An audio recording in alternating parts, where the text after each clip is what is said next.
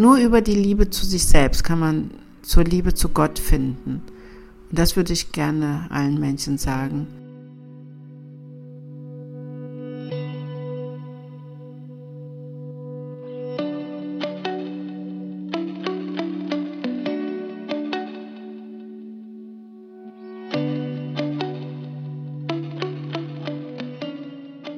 Herzlich willkommen zur vierten Folge von Platons Höhle, dem Podcast, bei dem sich alles um das Thema Ich und Identität dreht.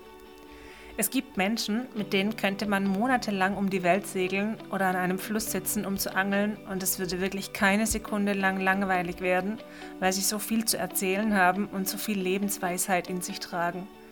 Solch ein Mensch ist mein heutiger Gast. Sie ist Rechtsanwältin, Autorin, Imamin, Menschenrechtlerin und eine sehr gesellschaftskritische Person, die sich für Frauenrechte einsetzt und in der Ausländerpolitik engagiert. Mit 21 Jahren wurde sie das Opfer eines Anschlags und verlor dabei fast ihr Leben. Im Juni 2017 gründete sie in Berlin die Ibn Rushd Goethe Moschee, in der alle Menschen ungeachtet ihrer Glaubensrichtung, ihres Geschlechts und ihrer sexuellen Orientierung gleichwertig und gleichberechtigt miteinander beten können. Wir reden heute über ihre Nahtoderfahrung, ihr Verständnis von Gott und wieso sie keine Angst mehr vor dem Sterben hat. Ich freue mich sehr, dir heute die wunderbare Seiran Atesh präsentieren zu dürfen.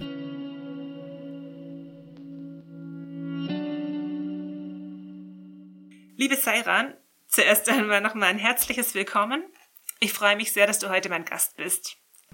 Danke, liebe Sandra, für die Einladung. Wir haben gerade gehört, was du für ein Tausendsasser bist und wie vielfältig du dich engagierst. Woher nimmst du denn diese ganze Kraft und Energie für dein Engagement und was treibt dich an? Ich glaube zunächst einmal, dass äh, vieles in meinem Charakter so liegt, denn es gibt in unserer Familie Kinder, die nicht so sind. Also gerade meine Schwester ist eher nach innen orientiert, introvertiert und ich bin die Extrovertierte. So im Vergleich kann man sagen, dass da irgendwas angelegt ist. Und dann kommt hinzu, glaube ich, dass ich als die ältere Schwester in der Familie sehr viel erkämpfen und durchboxen musste und im Laufe dann der Zeit zu einer Teenagerin auch wurde, die angefangen hat nachzudenken, wie sie sich mehr Freiheiten erkämpfen kann. Und so wurde es im Grunde genommen dann zu meiner Natur und es war auch eine Konsequenz, dass ich nicht aufgegeben habe, weil äh, frei leben zu wollen, weil ich erkannt habe, dass niemand mir das schenkt. Ich musste das alles selbst erkämpfen. Und so wird das dann mit der Zeit ein Selbstläufer, der einen stark macht. Also man lernt, man erkennt und lernt, äh, dass Durchsetzen und Kämpfen ein wichtiger Bestandteil in mhm. dem eigenen Leben ist. Mir ist halt nichts geschenkt worden. Und deshalb bin ich wahrscheinlich auch so eine Stehauffrau, wie viele mich so bezeichnen. Das heißt, in dem Milieu, in dem du groß geworden bist, da hattest du nicht so viel Freiheiten. Ich hatte nicht so viel Freiheiten und ich hatte auch nicht so viele Chancen, deshalb anders zu werden. Entweder hätte ich mich dem unterworfen und hätte geheiratet, viele Kinder gekriegt oder eben wenige Kinder, was auch immer, und wäre eine klassische Hausfrau geworden. So war das in unserer Familie vorgesehen. Oder ich kämpf, erkämpfe mir ein freies, selbstbestimmtes Leben. Mhm. Du hast 1984 als junge Frau im Alter von 21 Jahren im Kreuzberger Frauenzentrum gearbeitet unter anderem um dein Jurastudium an der Freien Universität in Berlin damals zu finanzieren. Das TIO, in dem du tätig warst, ist ein Treff- und Informationsort für türkische und kurdische Migrantinnen, die sich vor der häuslichen Gewalt ihrer Familie schützen wollen. Während der Beratung deiner Klientin damals kam es zu einem ganz, ganz furchtbaren Ereignis.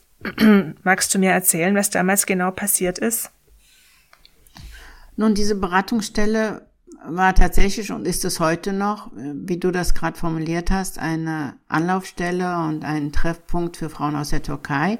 Und wir haben dort vielen Frauen geholfen, die vor häuslicher Gewalt sich schützen und fliehen wollten. Aber gleichzeitig haben wir auch Deutschkurse gegeben. Wir hatten Nähkurse, um einfach Frauen einen Ort zu schaffen, wo sie sich mal treffen und austauschen, Kaffeeklatsch halten können und Teeklatsch. Und wir haben auch einfach nur Formulare übersetzt für sie aus dem Deutschen ins, Tür ins Türkische, weil sie die Sprache nicht verstanden haben. Und so war das an, am besagten Tag, am 25. September 1984. Ich bin gegen 10 Uhr in den Laden gekommen und man nennt das Frauenladen, weil das ein Ladengeschäft war, in dem diese Beratungsstelle eingerichtet war. Ich bin da reingekommen und habe die Türen geöffnet, bin rein und ein paar Minuten später ist Fatma, eine Frau gekommen, die äh, von mir eben sich gewünscht hat, dass ich ein, einen Brief übersetze vom Arbeitsamt. Wir haben Tee vorbereitet, haben das ganz übliche Vorspiel gemacht, sozusagen den Laden vorbereitet fürs Öffnen. Und dann habe ich mich hingesetzt mit dir an einen Tisch und habe angefangen, das Schreiben zu übersetzen. In dem Moment hörte ich aus dem Hintergrund Stimmen von meinen zwei Kolleginnen und einem Mann. Sie haben ihn gebeten, dass er nicht in den Laden hineintritt, sondern draußen wartet, weil das, was, äh, ja, weil das ein Frauenladen ist und wir sollen bitte, äh, ja, das Gespräch auf der Straße führen. Und ich habe ihn also gesehen, dass er da rein will und habe mich, ich habe mich umgedreht, dann habe ich gesehen, dass da ein Mann steht und meine Kollegin haben ja mit ihm das nicht klären können. Und deshalb habe ich das Gefühl gehabt, so jetzt muss ich mich einmischen auch. Und dann habe ich zu ihm nur gesagt, lieber Herr, bitte gehen Sie doch raus. Äh, das ist eine äh, Frauenberatungsstelle und wir können uns draußen unterhalten. Ich war ganz freundlich. Und dann hat er nur einen Schritt in den Laden getan und hat gemeint, das, was er will, geht ganz schnell. Und in dem Moment hat er auch in seinen Trenchcoat, in die Innentasche gegriffen. Und ich habe gedacht, oh, der zieht jetzt eine Pistole und schießt. Und das ist tatsächlich passiert. Ich hatte so eine Vorahnung, dass er das macht. Ja, und dann hat er geschossen und ich habe drei Schüsse gehört. Am Ende bin ich mindestens also zweimal getroffen. Ich habe an drei verschiedenen Stellen Verletzungen am Hals. Und die Fatma hat einen Bauchdurchschuss abbekommen und ist daran gestorben. Deine Mandantin, die wurde also bei dem Attentat tödlich verletzt? Du wurdest ja, das war jetzt, man nennt das nicht Mandantin, das ist eine Klientin, weil ich war damals nicht Anwältin und es war auch keine Rechtsberatung im, im, klassischen Sinne, sondern ich war ja dort studentische äh, Hilfskraft und sie hat Beratung gesucht und sie war auch eine, die regelmäßig in den Laden kam. Mhm. Ja, und sie ist gestorben. Und am Ende kann man sagen, das war ein Anschlag auf die Beratungsstelle. Es war nicht der Ehemann dieser Frau, was leider Gottes heute noch von vielen Journalistinnen und Journalisten oder auch äh, Politikerinnen und Politikern äh, verbreitet wird bei gewissen Veranstaltungen, dass der Ehemann von Fatma das gemacht haben soll. Wenn das so gewesen wäre, würde er ja im Gefängnis gesessen haben. Nein, es wurde erst später ein Mann gefasst, auf denen äh, auf den die Phantomzeichnung auch gepasst hat. Augenzeugen haben ihn erkannt und dieser Mann hat sechs Monate in Untersuchungshaft gesessen. Der Prozess ist dann in dubio pro reo für ihn positiv ausgegangen. Freispruch im, im Zweifel eben für den Angeklagten. Und so ist nie jemand dafür zur Rechenschaft gezogen worden. Unserer Ansicht nach nach wie vor war das ein politischer Anschlag von den Grauen Wölfen, was nie nachgewiesen wurde, die Polizei hat nicht in die Richtung wirklich ernsthaft ermittelt. Das Gericht hat das nicht forciert, dass in die Richtung wirklich ermittelt wird.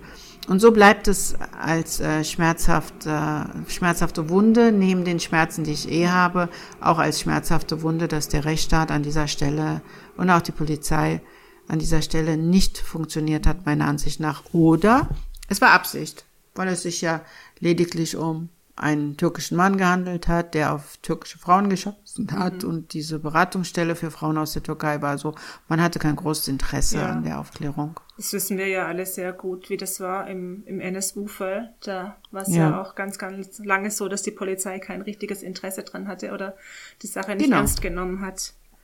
Daran fühlte ich mich auch immer wieder erinnert, ja. wenn ich über den NSU-Fall gelesen oder gehört habe. Ich mochte das schon gar nicht mehr tatsächlich hören, weil ich, weil, weil das halt alte Wunden mhm. aufriss und ich kann das nur bestätigen, dass Teile der Polizei und der, unserer Gerichte leider, Staatsanwaltschaft und auch Richterschaft leider, ja, Teile, nicht alle selbstverständlich, Teile dieses Apparates keinerlei Interesse daran haben, im Migrantenmilieu ja. wirklich aufzuklären und auch sich da Mühe zu geben.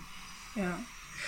Ja, die, die Fatma, die wurde tödlich verletzt. Du wurdest dabei angeschossen und, und schwer verletzt. Im Zusammenhang mit diesem traumatischen Ereignis hast du dann damals eine Nahtoderfahrung erlebt. Kannst du noch beschreiben heute, was dabei genau passiert ist? Ja, ich habe diese Erfahrung noch bis heute als, als Erlebnis in Mark und Glied, aber auch in meiner, in, in meinem Kopf und, und in meiner Fantasie, wollte ich sagen, was ja auch stimmt, also wie, wie das Leben weitergegangen wäre oder wie alles weitergegangen wäre, wenn ich gestorben wäre. Nun, ich habe diesen Schuss kommen sehen, aber nachher den Schmerz nicht mehr gespürt. Der Mann stand wirklich zwei Meter mindestens, äh, höchstens äh, vor mir. Die Kugel steckte im Halswirbel fest. Und ich habe nach diesem Schuss nicht das Gefühl gehabt, ich falle runter, weil ich bin ja runtergefallen. Ich bin, äh, ich mhm. stand, als er geschossen hat. Aber wirklich gespürt habe ich, dass ich wie auf einem Art Thron saß, die Arme links und rechts abgestützt und nach oben geschwebt bin. Mhm. Und in diesem Schwebezustand habe ich nach unten geblickt und mich unten liegen sehen. Und just in dem Augenblick kam auch schon ein, eine gewisse Art Licht und, äh, und Leichtigkeit. Mhm. Dann habe ich mich wieder in meinem Körper befunden und habe gedacht, ich kann nicht atmen, ich muss aber atmen, damit ich nicht sterbe und habe mich beruhigt, dass ich atme. Ich habe auch daran gedacht, dass ich meinen Kater noch nicht wiedergefunden hatte. Eine Woche vorher war mein Kater weggelaufen oder ich habe ihn eine Woche lang gesucht und und war sehr traurig, fast depressiv, dass er weggelaufen ist. Äh, als wir aus dem Sommerurlaub zurückkamen, war er nicht da und ich habe wirklich Rotz und Wasser geheult und ich wollte sterben, ich wollte gar nicht mehr leben ohne den Kater. Und das war wirklich einer meiner Gedanken, dass ich gedacht habe, oh, also meine Eltern wären traurig, mein Freund wäre traurig, aber ich kann auch gar nicht sterben, weil ich Carlos noch nicht wiedergefunden habe. Mhm. Das waren so lustige Momente. Neben, dem, neben der Angst, der Panik und der Trauer hatte ich wirklich mehrere so lustige Momente. Auch im Nachhinein kann ich darüber nur schmunzeln. Und das war so ein starker, starker Moment, dass ich gedacht habe, nee, das geht nicht. Ich muss Carlos finden. Ja. Und dann habe ich mich beruhigt, dass ich eben weiteratme und dass ich Vertrauen habe, dass mir geholfen wird.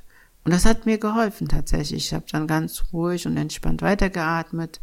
Dann habe ich gesehen, dass meine Kollegin versuchte am Telefon, das Telefon stand auf dem Tisch, am Telefon versucht hat, die, den, den Notfalldienst anzurufen und hat sich verwählt. Es war ein Telefon mit Drehscheibe und sie hat ständig irgendwelche Nummern gewählt, aber nicht 112. Und sie hat, und ich habe von oben zu ihr gerufen, also was sie machen soll. 112. Später, als ich das ihr erzählt habe, bevor sie mir das erzählte, sagte sie, nee, das kannst du gar nicht gesehen haben, weil dein Gesicht lag zur Tür und das Telefon befand sich auf dem Tisch, also hinter dir.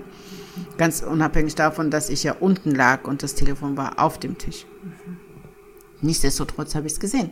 Ich habe gefragt, ja, hast du doch, du hast doch die Nummer nicht wählen können. Ja, stimmt. Sie ist dann rausgerannt und ist zum Krankenhaus, das vier, fünf Häuser weiter äh, sich befand und hat von dort eine Ärztin, hat sie mir später erzählt, einfach äh, gegriffen und äh, dann zum Frauenladen geschleppt, gesagt, sie müssen kommen, sie müssen helfen, ja, er ist da schreiend halt in dieses Krankenhaus.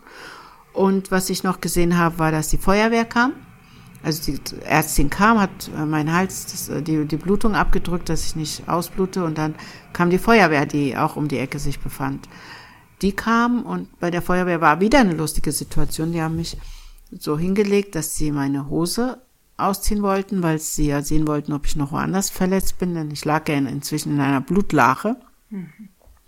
Und die haben meinen den Knopf aufgemacht, den Reißverschluss runtergezogen, aber nicht ganz, so dass sie die Hose zogen und zogen und es klemmte, ging nicht richtig über die Hüfte, weil der Reißverschluss nicht ganz auf war. Und ich habe gelacht, macht doch den Reißverschluss ganz auf, ja.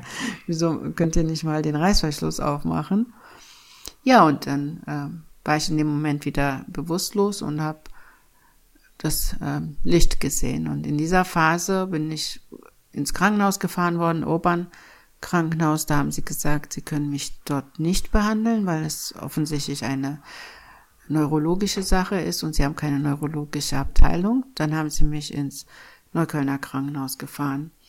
Und in dieser Zeit irgendwo dazwischen gab es ein Gespräch, das ich meiner Ansicht nach mit Gott geführt habe. Andere mhm. können darüber urteilen, wie sie wollen, aber für mich war es ein Gespräch mit Gott, der mich gefragt hat, ob ich mitgehen möchte in dieses Licht oder ob ich in dieses Leben zurückkehren möchte. So, und ich habe äh, davor dieses Gefühl gehabt von, es ist hell, es ist sehr, sehr leuchtend, es ist ein, ich schwebe und ich habe ein unglaublich, unendliches Glücksgefühl. Mhm. Und das ist es vor allem, was ich mit dem Nahtoderlebnis verbinde. Eine Leichtigkeit und ein Glücksgefühl, dass man ja auf Erden kaum haben kann oder beschreiben. Also man kann an dieses Gefühl herankommen. Das ist mir passiert in meinem Leben mehrere Male im Zusammenhang mit anderen Menschen. Ja. Aber so ganz absolut an dieses Gefühl kommt man nicht dran, meiner Ansicht nach hier im Diesseits. Würdest du und, es als, als Liebe beschreiben? Wie bitte? Würdest, würdest du es als Liebe beschreiben? So in die Richtung? Oh ja, auf die Idee bin ich noch gar nicht wirklich gekommen, dass ich das als Liebe beschreiben würde, aber es ist ein unendlich äh, positives Gefühl, ja. Das kann, kann man durchaus als Liebe auch beschreiben, also auch als, ja, absolut frei und ohne Sorgen ja. und äh, voller Liebe. Und das Gespräch mit Gott war genau so, also mit, mit einer liebevollen Zugewandtheit, die auch unbeschreiblich ist, also auch einmalig und nicht hier zu wiederholen, denn, denn das Gespräch lief nicht so ab, wie ich das jetzt mit dir führe, dass man wie in der Menschensprache miteinander spricht, sondern es war ein gefühltes Gespräch, ja, aber mhm. mit dieser Konnotation. Also der Inhalt war der. Willst du in diesem Bleib Leben bleiben oder willst du mitgehen? Ja, und ich sagte, ich bin noch zu jung und ich habe noch viele Aufgaben zu erledigen und ich möchte noch hier in diesem Leben noch sein, noch weiterleben. Und was ich sagen kann, ist, dass ich genau aus diesem Grunde, aus dieser Erfahrung auch keine Angst vor dem Tod habe. Das, was, was mich erwartet, ist, äh, ist nicht etwas, wovor ich Angst habe. Mhm.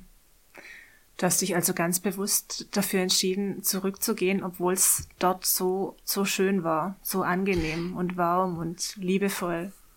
Ja, und ich habe manchmal wirklich gedacht, dann später, ich bin ja dann durch viele Höllen gegangen, was meine Schmerzen im mhm. Arm anbelangt. Ich habe äh, ich habe äh, physische äh, ja äh, Folgen dieses Attentats äh, gehabt. Ich habe äh, den linken Arm nicht mehr bewegen können und äh, ich habe dann später äh, psychische äh, Belastungen gehabt, einen Nervenzusammenbruch. Ich mhm. musste Psychotherapie machen und bin durch Höllen gegangen, ja. Und all das, all das habe ich erlebt und habe mich oft gefragt, hm, warum bist du eigentlich wieder zurückgekommen in dieses Leben, um so viel Leid zu erleben? Ja, das kann ich nachvollziehen.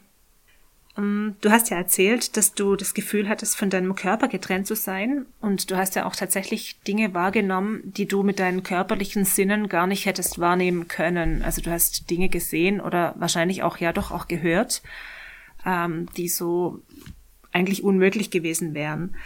Mhm. Hast du denn, hattest du denn das Gefühl, dass du deine Ich-Identität anders wahrnimmst in dem Moment? Oder hast, hattest du sogar das Gefühl, dass sich dein Ich auflöst? Es hat sich alles aufgelöst. Also es war, es war äh, überhaupt keine Begrenzung mehr und die uns bekannten Parameter lösten sich auf und deshalb, ja, ja, das, äh, da gehört das Ich ganz sicher dazu. Ja, mhm. also es ist, äh, es war ein Gefühl von nicht mehr in diesen Kategorien sich zu befinden, ja, was wir als Menschen kennen. Mhm. Ja. Und deshalb kann ich auch zum Beispiel nicht sagen, ich habe äh, Gott in einer Vorstellung äh, gespürt, wie, wie wir Menschen eine Vorstellung von Gott haben. Also der alte Mann mit den weißen mhm. Haaren und dem weißen Bart, das ist äh, für mich eine absurde Vorstellung, weil die Dimension dessen, was äh, Gott für mich darstellt und ich in diesem Moment auch so wahrgenommen habe, ist so äh, über der Dimension, die wir uns vorstellen. Und ähnlich war auch mein eigenes, ureigenes Gefühl. Mhm. Ja, in einem Raum-Zeit-Gefüge zu sein, was wir nicht vergleichen können mit dem, was wir hier kennen. Vielleicht ist auch das der Grund, warum zum Beispiel ja in der Bibel steht, dass man sich kein Bild machen soll von Gott. Wahrscheinlich, weil man weil man es gar nicht begreifen kann innerhalb dieser Parameter, die wir halt kennen, in der Dimension, in der wir leben mit unserem physischen Körper. Ja, also es ist auch so im Islam, dass wir das sogenannte Bilderverbot genau aus diesem Grunde haben. Also es bezieht sich ja nicht darauf, dass wir keine Fotos von unseren Liebsten und äh, besten Freunden mhm. aufhängen können so, sollen, sondern und auch keine Kunst an die Wand hängen sollen, sondern es geht darum, dass wir uns nicht diese Gegenstände dann an Gottes Stelle sozusagen dann hinhängen und anbeten und äh, sozusagen daraus ein Bild machen, wie du das sagst. Ja, mhm. also so ist das im Islam auch, ja. Äh, kein Bild dessen machen und kein nichts anstatt Gott auch als Bild sozusagen ansehen. Mhm. Ja. Der agnostische Philosoph Michael Schmidt-Salomon, den du ja, glaube ich, auch kennst, ja der sagt, dass das Ich in Wirklichkeit und in Wahrheit nur eine virtuelle Inszenierung sei, die von einem blumenkohlförmigen Organ in unserem Schädel entwickelt wird. Er sagt, wir glauben jemand zu sein, aber tatsächlich wird dieses Ich von unzähligen Unterprogrammen zusammengesetzt. Der Islamgelehrte Said Nursi, der sieht es ähnlich und der geht aber noch einen Schritt weiter als Salomon in seinem Werk Das Ich, das schreibt er davon, dass es sich beim Ich-Bewusstsein nur um eine illusionäre Autorität in unserem Inneren handle, die uns aber als Instrument dienen kann, um den Schöpfer zu finden und kennenzulernen. Jetzt ist es für ganz, ganz viele, die das lesen oder zum ersten Mal hören, wahrscheinlich eine total abstrakte Sache und die fragen sich, was kann ich damit anfangen? Also wie muss ich mir das vorstellen? Ist es für dich, also geht es dir jetzt nach, deinem nah nach deiner Nahtoderfahrung anders? Äh, also kannst du jetzt damit was anfangen? Würdest du nur sie recht geben? Nun, ich wurde in eine Großfamilie hineingeboren und aus so einem gewissen Stammes- und Clan-Denken bin ich zunächst in den ersten Jahren mit einem Wir-Bewusstsein erzogen worden.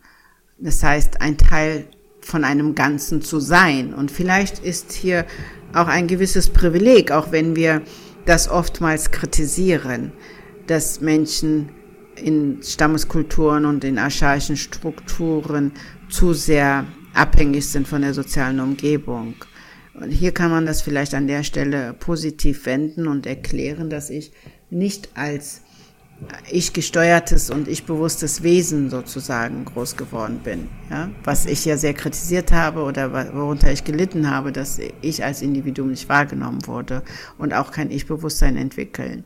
Und ich meine schon, man muss ein gewisses Ich-Bewusstsein haben und entwickeln, um dann auch wieder in dieses Wir zu gelangen. Also ich würde äh, meinen, dass äh, ja, da ist etwas dran, was ich gespürt habe, dass es weder ein Ich noch wir und noch irgendwas gibt, ja, also keinerlei äh, vergleichbare Größen. Mhm.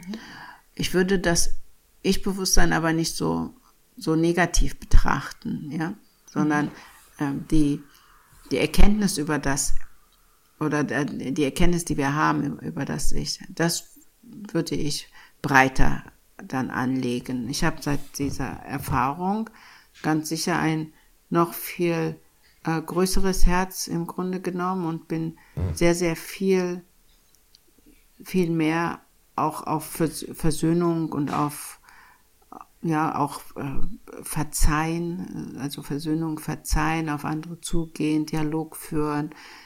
Das hat sich in meinen letzten Jahren eigentlich noch noch mehr entwickelt und Vielleicht hat das auch mit dem Alter zu tun. Wir nennen das ja Altersweisheit. Mhm. Aber auf der anderen Seite weiß ich, dass ich nach diesem Erlebnis schon auch mich anders gefühlt habe als andere Menschen in meinem Alter um mich herum. Ja, und nicht wahrnehmen konnte und nicht erklären konnte, mhm. was mich da so unterscheidet. Also man findet dann schwer so seinen Platz in dieser individualisierten Welt. Aber auch sehr schwer den Platz in der Stammeskultur, wo es nur das Wir gibt. Also insofern hat mich sowohl das Wir als auch das Ich belastet. Was dir denn überhaupt Und das tut es heute noch. Ja. In diesem Moment, also als du vor Gott, wie du sagst, oder es ist immer so eine vorbelastete, also Gott ist so eine vor, ein vorbelastetes Wort, aber ich finde es trotzdem gut und möchte das weiter benutzen. Ähm, war denn diese, dieser Aufenthalt in Gott oder bei Gott, war das denn jenseits von ich und wir? Ja, ja, absolut. Deshalb empfinde ich vielleicht äh, dieses Ich und Wir seither auch eher als eine, eine Belastung und versuche da meinen Weg zu finden und habe trotzdem Probleme in diesen Kategorien dann mich wirklich gut einzuordnen, weil das, es verschwand eben alles genau in dieser Richtung. Es gibt, gab eine riesengroße äh, Masse von Gefühl, ja. Es ist einfach mhm. eine Einheitlichkeit, die weder eben ich noch wir war. Du warst ja damals vor diesem Ereignis schon religiös und auch re religiös geprägt, also von deiner ersten Lebensminute an. Wie hat sich denn dein Bezug zur Religion durch dieses Erlebnis geändert? Welches Verhältnis zu Gott hast du heute, dass du, also hat sich das verändert? War das davor anders? Nun zu, zum Thema Religion als Institution hat sich das nicht wirklich verändert, denn ich lehne es ab und im Grunde genommen doch, doch, auch da hat sich das äh, etwas verändert, dass ich tatsächlich Religionen als Institutionen noch stärker ablehne und äh, abgelehnt, äh, ja, als ich es vorher abgelehnt habe, als Kontrollmechanismen, als Herrschaftssysteme. Und äh, demzufolge auch, wenn Religionen politisch werden, deshalb auch so allergisch reagiere und auch aufbegehre gegen den politischen Islam beispielsweise, aber auch gegen die Kirche und ultraorthodoxe Juden, die mhm. aus der Religion heraus einen Staatsapparat machen, Kontrollinstrumente machen, einfach totalitäre Herrschaftssysteme darstellen. Und und das hat sich, diese Abneigung dagegen hat sich verstärkt, weil ich diesen gütigen, barmherzigen, liebevollen Gott kennengelernt habe. Ja, für mich als Gefühl, andere können meinen, dass das Halluzinationen wären, was auch immer, aber ich glaube an diesen liebevollen, barmherzigen Gott, dessen Dimension wir nicht erachten, erahnen können, auch nicht mal erahnen, ja, nicht mal begreifen sowieso nicht. Und das ist eins. Also deshalb habe ich sehr, ja, habe ich in den letzten Jahr, Jahren auch sehr, sehr viel stärker eine Verbundenheit zwischen den Religionen, also ich benutze das Wort jetzt auch, aber zwischen den Glaubensrichtungen, sagen wir so, ja, äh, zwischen den verschiedenen Religionsgemeinschaften und gläubigen Menschen, habe ich immer mehr Parallelen entdeckt, statt das, was sie trennt. Und daran liegt das, also es liegt wahrscheinlich daran, dass ich dieses Erlebnis hatte, dass ich umso intensiver ich auch mich auch erinnert und umso, umso mehr ich auch das als Teil meines Lebens so auch in, mein, in meinem Leben auch positiv gesehen habe, mhm. habe ich äh, wirklich, äh, ja, eher an einen Gott, also glaube ich eher an einen Gott, mhm. der da ist. Und die verschiedenen Religionen sind menschengemachte Institutionen.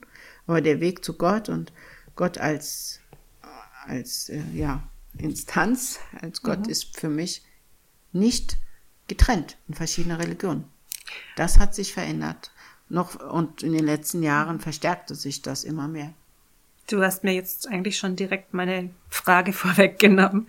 Genau, das wollte ich dich nämlich fragen, ob du glaubst, dass es ein Element gibt, das alle Religionen äh, miteinander verbindet. Und ja. ähm, genau, ich wollte nämlich darauf hinaus oder ich wollte dich eigentlich fragen, ob du glaubst, dass es ja in, in Mystizismus, ob das vielleicht ähm, die, ähm, ja, wie soll ich sagen, die Variante ist von jeder Religion, wo die verbindendsten Elemente vorkommen, weil die eben so ohne Dogmen in der Regel auskommen und ohne Gebote und Verbote und äh, weil die eher so den stillen Weg gehen, den wortlosen oder kontemplativen Weg.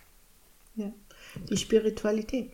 Also für mich geht es beim Glauben auch um Spiritualität und der mystische Weg ist der spirituelle Weg und der, der so äh, wortgetreue und traditionsbeladene Weg ist eben der politische Weg. Deshalb äh, ja, habe ich in den letzten Jahren auch immer mehr, wie ich nur immer mehr und wie ich nur kann, betont, dass es mir vor allem auch als Muslimin darum geht, an Reform zu arbeiten, weil ich sehe, dass die Spiritualität vernachlässigt wird und ja. leidet. Und je mehr ich mich auch mit der, mit den christlichen Kirchen beschäftigt habe und jetzt zuletzt, nachdem ich Lisa Kötters Buch gelesen habe, äh, Das Ende des Schweigen, ja, und die Initiative Maria 2.0, mhm. kann ich nur sagen, wir haben die identischen Kämpfe zu, äh, zu kämpfen und wir stehen an den gleichen äh, Stellen, was die Gleichberechtigung der Geschlechter und Anerkennung der LGBT anbelangt und Machtverhältnisse auch und Sturz des Patriarchats, all diese Stichworte kann man ja. nutzen, um zu sehen, dass wir in den Weltreligionen auch, aber auch im Hinduismus, Buddhismus, überall, ja, und auch in den kleinsten Religionsgemeinschaften gibt es immer wieder Machtkämpfe und Hierarchien. Und das, das vereint uns auch wieder. Mhm. Das, und meine Enttäuschung war eigentlich recht groß, als ich in den letzten Jahren realisieren musste, dass zwar Reformen im Christentum stattgefunden haben, auch hin zu mehr Spiritualität, aber in den letzten Jahrzehnten sich die Kirchen ein Apparat aufgebaut haben, der fern ist von Spiritualität. Die Menschen, also die Kirchen sind ohne Seele geblieben. Also solche Überschriften in Zeitungen finde ich inzwischen sehr berechtigt, weil mhm sich äh, Doktoren und Doktorinnen und Theologen, Theologinnen, Pfarrer, Pfarrerinnen, Priester und so weiter immer mehr in einem Verwaltungsapparat befinden und Kirche verwalten, ja, und Gemeinden verwalten, aber so dieses Gespür für Spiritualität kaum noch da ist und fast schon als esoterisch verpönt ja. ist, ja, dass man Spiritualität mhm. abverlangt. Es war ja so bei Williges Jäger. Ich weiß nicht, ob, dir, ob du den kennst, den Williges Jäger. Der ist jetzt dieses Jahr, glaube ich, verstorben. Der war äh, in der katholischen Kirche und wurde exkommuniziert, weil er sich dem Zen-Buddhismus gleichzeitig zugewandt hat und äh, ja. da für sich eine ganz kontemplative äh, ja, Art zu meditieren gefunden hat, aber die einfach das Christentum überhaupt gar nicht in Frage gestellt hat eigentlich. Ja. Ähm, aber es war für seine, also in der Institution Absurd. war das nicht möglich, ja. Und der ist auch, ja. äh, viele haben die Kirche verlassen und haben sich eben solchen Menschen wie Jäger zugewandt. Ja, Genau, weil die Kirchen so menschenfeindlich geworden sind, um das mal vielleicht grob auszudrücken. Ja, also ja. an manchen Stellen ist, äh, geht auch der, geht auch den Kirchen Menschlichkeit abhanden. Leider. Sie ja. orientieren sich nicht mehr an den Wünschen und Gefühlen der Menschen, sondern betreiben einen Verwaltungsapparat. Es ist, einfach, es ist einfach ein Verwaltungsbetrieb und wenn ich mir die katholische Kirche in Rom anschaue, das ist, äh, das ist ein Immobilienverwalter dort und das sind äh, Menschen, die mhm. ein unglaublich äh, groß und äh, ja reich äh, vernetztes äh, Kapitalunternehmen aufgebaut ja. haben. Das sind Kapitalisten. Und sie kümmern sich heute eigentlich nicht mehr um die tiefen Fragen, die die Menschen dann schon dorthin treiben, primär, so ja. wie Teresa von Avila das zum Beispiel gemacht hat. Ja, ja die spielt ja, und wenn Frauen mehr. kommen, ja, und wenn jetzt Frauen kommen, die sich auch für die Spiritualität und auch für das Wahr, für die Verkündung und die Offenbarung und für die äh, zehn Gebote im 21. Jahrhundert interessieren, dann sind sie plötzlich äh, äh, ja ungläubig oder oder sind äh, äh, ja, schädlich für die Kirche und werden entweder exkommuniziert oder sie werden gemobbt und äh, als irre und wahnsinnig hingestellt. Und äh, auch in den Kirchen, die, was die Initiative Maria 2.0 erlebt, ist nichts anderes, als was ich erlebe an, an Beleidigungen und an Hassnachrichten über soziale Medien und auch Morddrohungen. Also es ist so, so identisch, dass man sagen kann, wir reden hier über ein patriarchales kapitalistisches System. Es mhm. geht um totalitäre Herrschaftssysteme, Herrschaftsverhältnisse von Männern als die über den Frauen stehenden und sie haben große Angst, dass mit einer gewissen Gleichberechtigung der Geschlechter und auch Emanzipation der Frauen sie immer weniger Macht haben und äh, die Frauen eben äh, in Positionen kommen wo sie eben äh, die Jobs teilen müssen mit den Frauen. Mhm. Und dann müssen die armen Männer vielleicht sogar immer mehr Haushalt machen. Ja, das stimmt. Und da landen wir am Ende bei dieser simplen Feststellung. Immer wieder, ja. wenn wir äh, uns äh, mit dem Kampf gegen das Patriarchat beschäftigen. Und auch so etwas zum Beispiel hat sich in diesem Gefühl meiner Nahtoderfahrung aufgelöst. Also ich hatte nicht das Gefühl, ich bin, weil ich ein anderes Geschlecht habe als die Männer, also weil ich das falsche Geschlecht habe ja. oder dass ich das falsche Geschlecht habe. Also so ein Gefühl war weg. Also so etwas existiert nicht in der Dimension, in der ich mich befunden ja. habe. Ich war eben nicht als äh, Frau dort. Als Kategorie, ne? Das ist keine eine, Kategorie. Eine, genau, ein also Bereich Kategorie ohne Kategorien. Mensch war ja. dort, ja. Seren, im, im Koran gibt es eine Sure, das ist die Sure 14, Vers 4. da heißt es, doch Allah lässt irre gehen, wen er will, und leitet recht, wen er will. Und er mhm. ist der Mächtige, der Weise. Glaubst du, es gibt einen freien Willen, oder denkst du, wir Menschen sind Gefangene unserer Rolle, die wir zu spielen haben? Denkst du, also du hast ich ja glaube, vorhin es gibt eine Mischung. Ja, ich, genau. ich bin überzeugt, dass es diese Mischung gibt. Ja, wir, wir können uns nicht von Kismet äh, getrieben, weil alles auf unsere Stirn geschrieben wurde. So ist es in der, im Volksislam, ja, dass die Menschen sagen, es steht eh alles auf meiner Stirn geschrieben und ich kann es nicht ändern. Also ich meine, es ist falsch, sich von Kismet getrieben zu sagen, ich kann nichts ändern, das ist mein Schicksal. Ich mhm. glaube, dass, äh, dass Gott uns äh, als Menschen und, äh, so erschaffen hat und so lese ich auch genau diese Botschaften, ja, dass wir mit den Fähigkeiten, die wir bekommen haben, auch die Entscheidung mitbekommen haben, welche Wege, Wege wir gehen. Das zeigen ja verschiedenste Biografien und Lebensgeschichten. Wir sind so sehr plural und individuell, jeder einzelne Mensch. Und wir haben aber trotzdem immer wieder die Möglichkeit, Entscheidungen zu treffen. Ob wir durch die linke, rechte, mittlere oder mhm. was auch immer Tür gehen. Es gibt verschiedenste Wege. Auch wenn wir in einem Zickzackkurs gehen und am Ende feststellen, dass wir äh, da angelangt sind, wo wir schon das als Vision im Kopf äh, und Fantasie im Kopf uns schon äh, betrachtet haben. Und du also, sagtest ja vorhin, du hattest die Entscheidung im Licht, dort zu bleiben, weiterzugehen ja, oder zurückzugehen. Genau, mhm. genau, genau. Es wurde mir die Frage gestellt und insofern glaube ich nicht daran, dass alles in der Form so vorbestimmt ist, dass nicht wieder etwas in eine andere Richtung gehen, Umwege machen und sich verändern kann. Und sehr wohl glaube ich an die Eigenverantwortung des Menschen und genau das liest du im Koran auch oft genug. Mhm. Hast du keinen Verstand? Habe ich dir nicht Verstand gegeben? sagt mhm. Gott auch immer wieder. Und zwar unzählige Male. Sehr viel mehr als es Stellen gibt, wo es heißt, also das ist jetzt äh, vorbestimmt so und nicht anders. Ja. Glaubst du denn, dass es einen Sinn gibt im Leben und eine Art Bestimmung für uns Menschen? Ja, daran glaube ich absolut. Also das ist meine Frage, die ich ganz schnell ohne Wenn und Aber hm. äh, beantworten kann. Wobei genau die Sinnsuche ja dann am Ende aber das ist, was uns so schwer fällt, herauszubekommen, was es ist. Und, ja.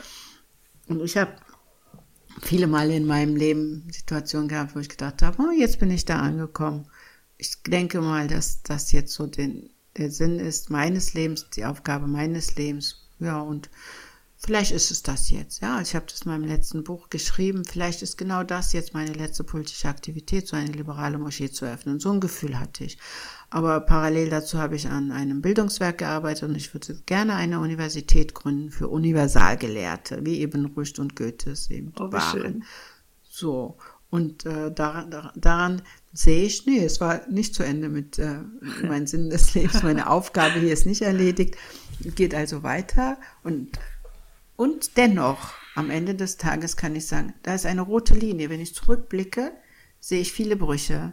Ich sehe viele Zickzack-Bewegungen. Äh, Aber es gibt eine rote Linie. Und diese rote Linie ist immer für Freiheit zu kämpfen, für die Minderheiten und Unterdrückten zu kämpfen und für Fortschritt weiter voranzugehen und für das Gute und am Ende eben Liebe, mit Liebe viel, vielen Dingen zu begegnen und das Bedürfnis nach Liebe. Ja, es gibt diese rote Linie. Das klingt wirklich sehr schön. So langsam kommen wir auch schon zum Ende unseres Gesprächs und ich darf dir noch die drei Schlussfragen stellen, die alle meine Gäste beantworten dürfen.